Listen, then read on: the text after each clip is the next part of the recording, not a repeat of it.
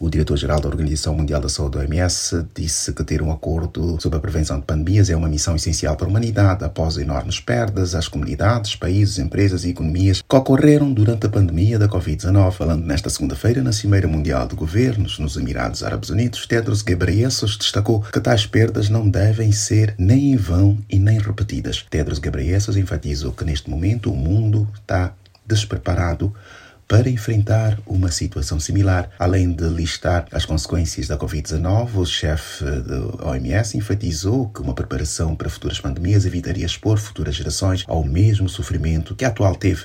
Na avaliação do diretor-geral, as perdas em diversos campos seriam menores se houvesse um acordo antes da pandemia. Para ele, o momento atual é de liderança nos mais altos níveis de governo, até que um acordo sobre a pandemia seja entregue à Assembleia Mundial da Saúde dentro de 15 semanas. Ele apontou dois obstáculos nos esforços em curso para desenvolver um acordo internacional sobre preparação e resposta a pandemias. Primeiro, questões não resolvidas entre países e depois a propagação de falsas alegações sobre o acordo.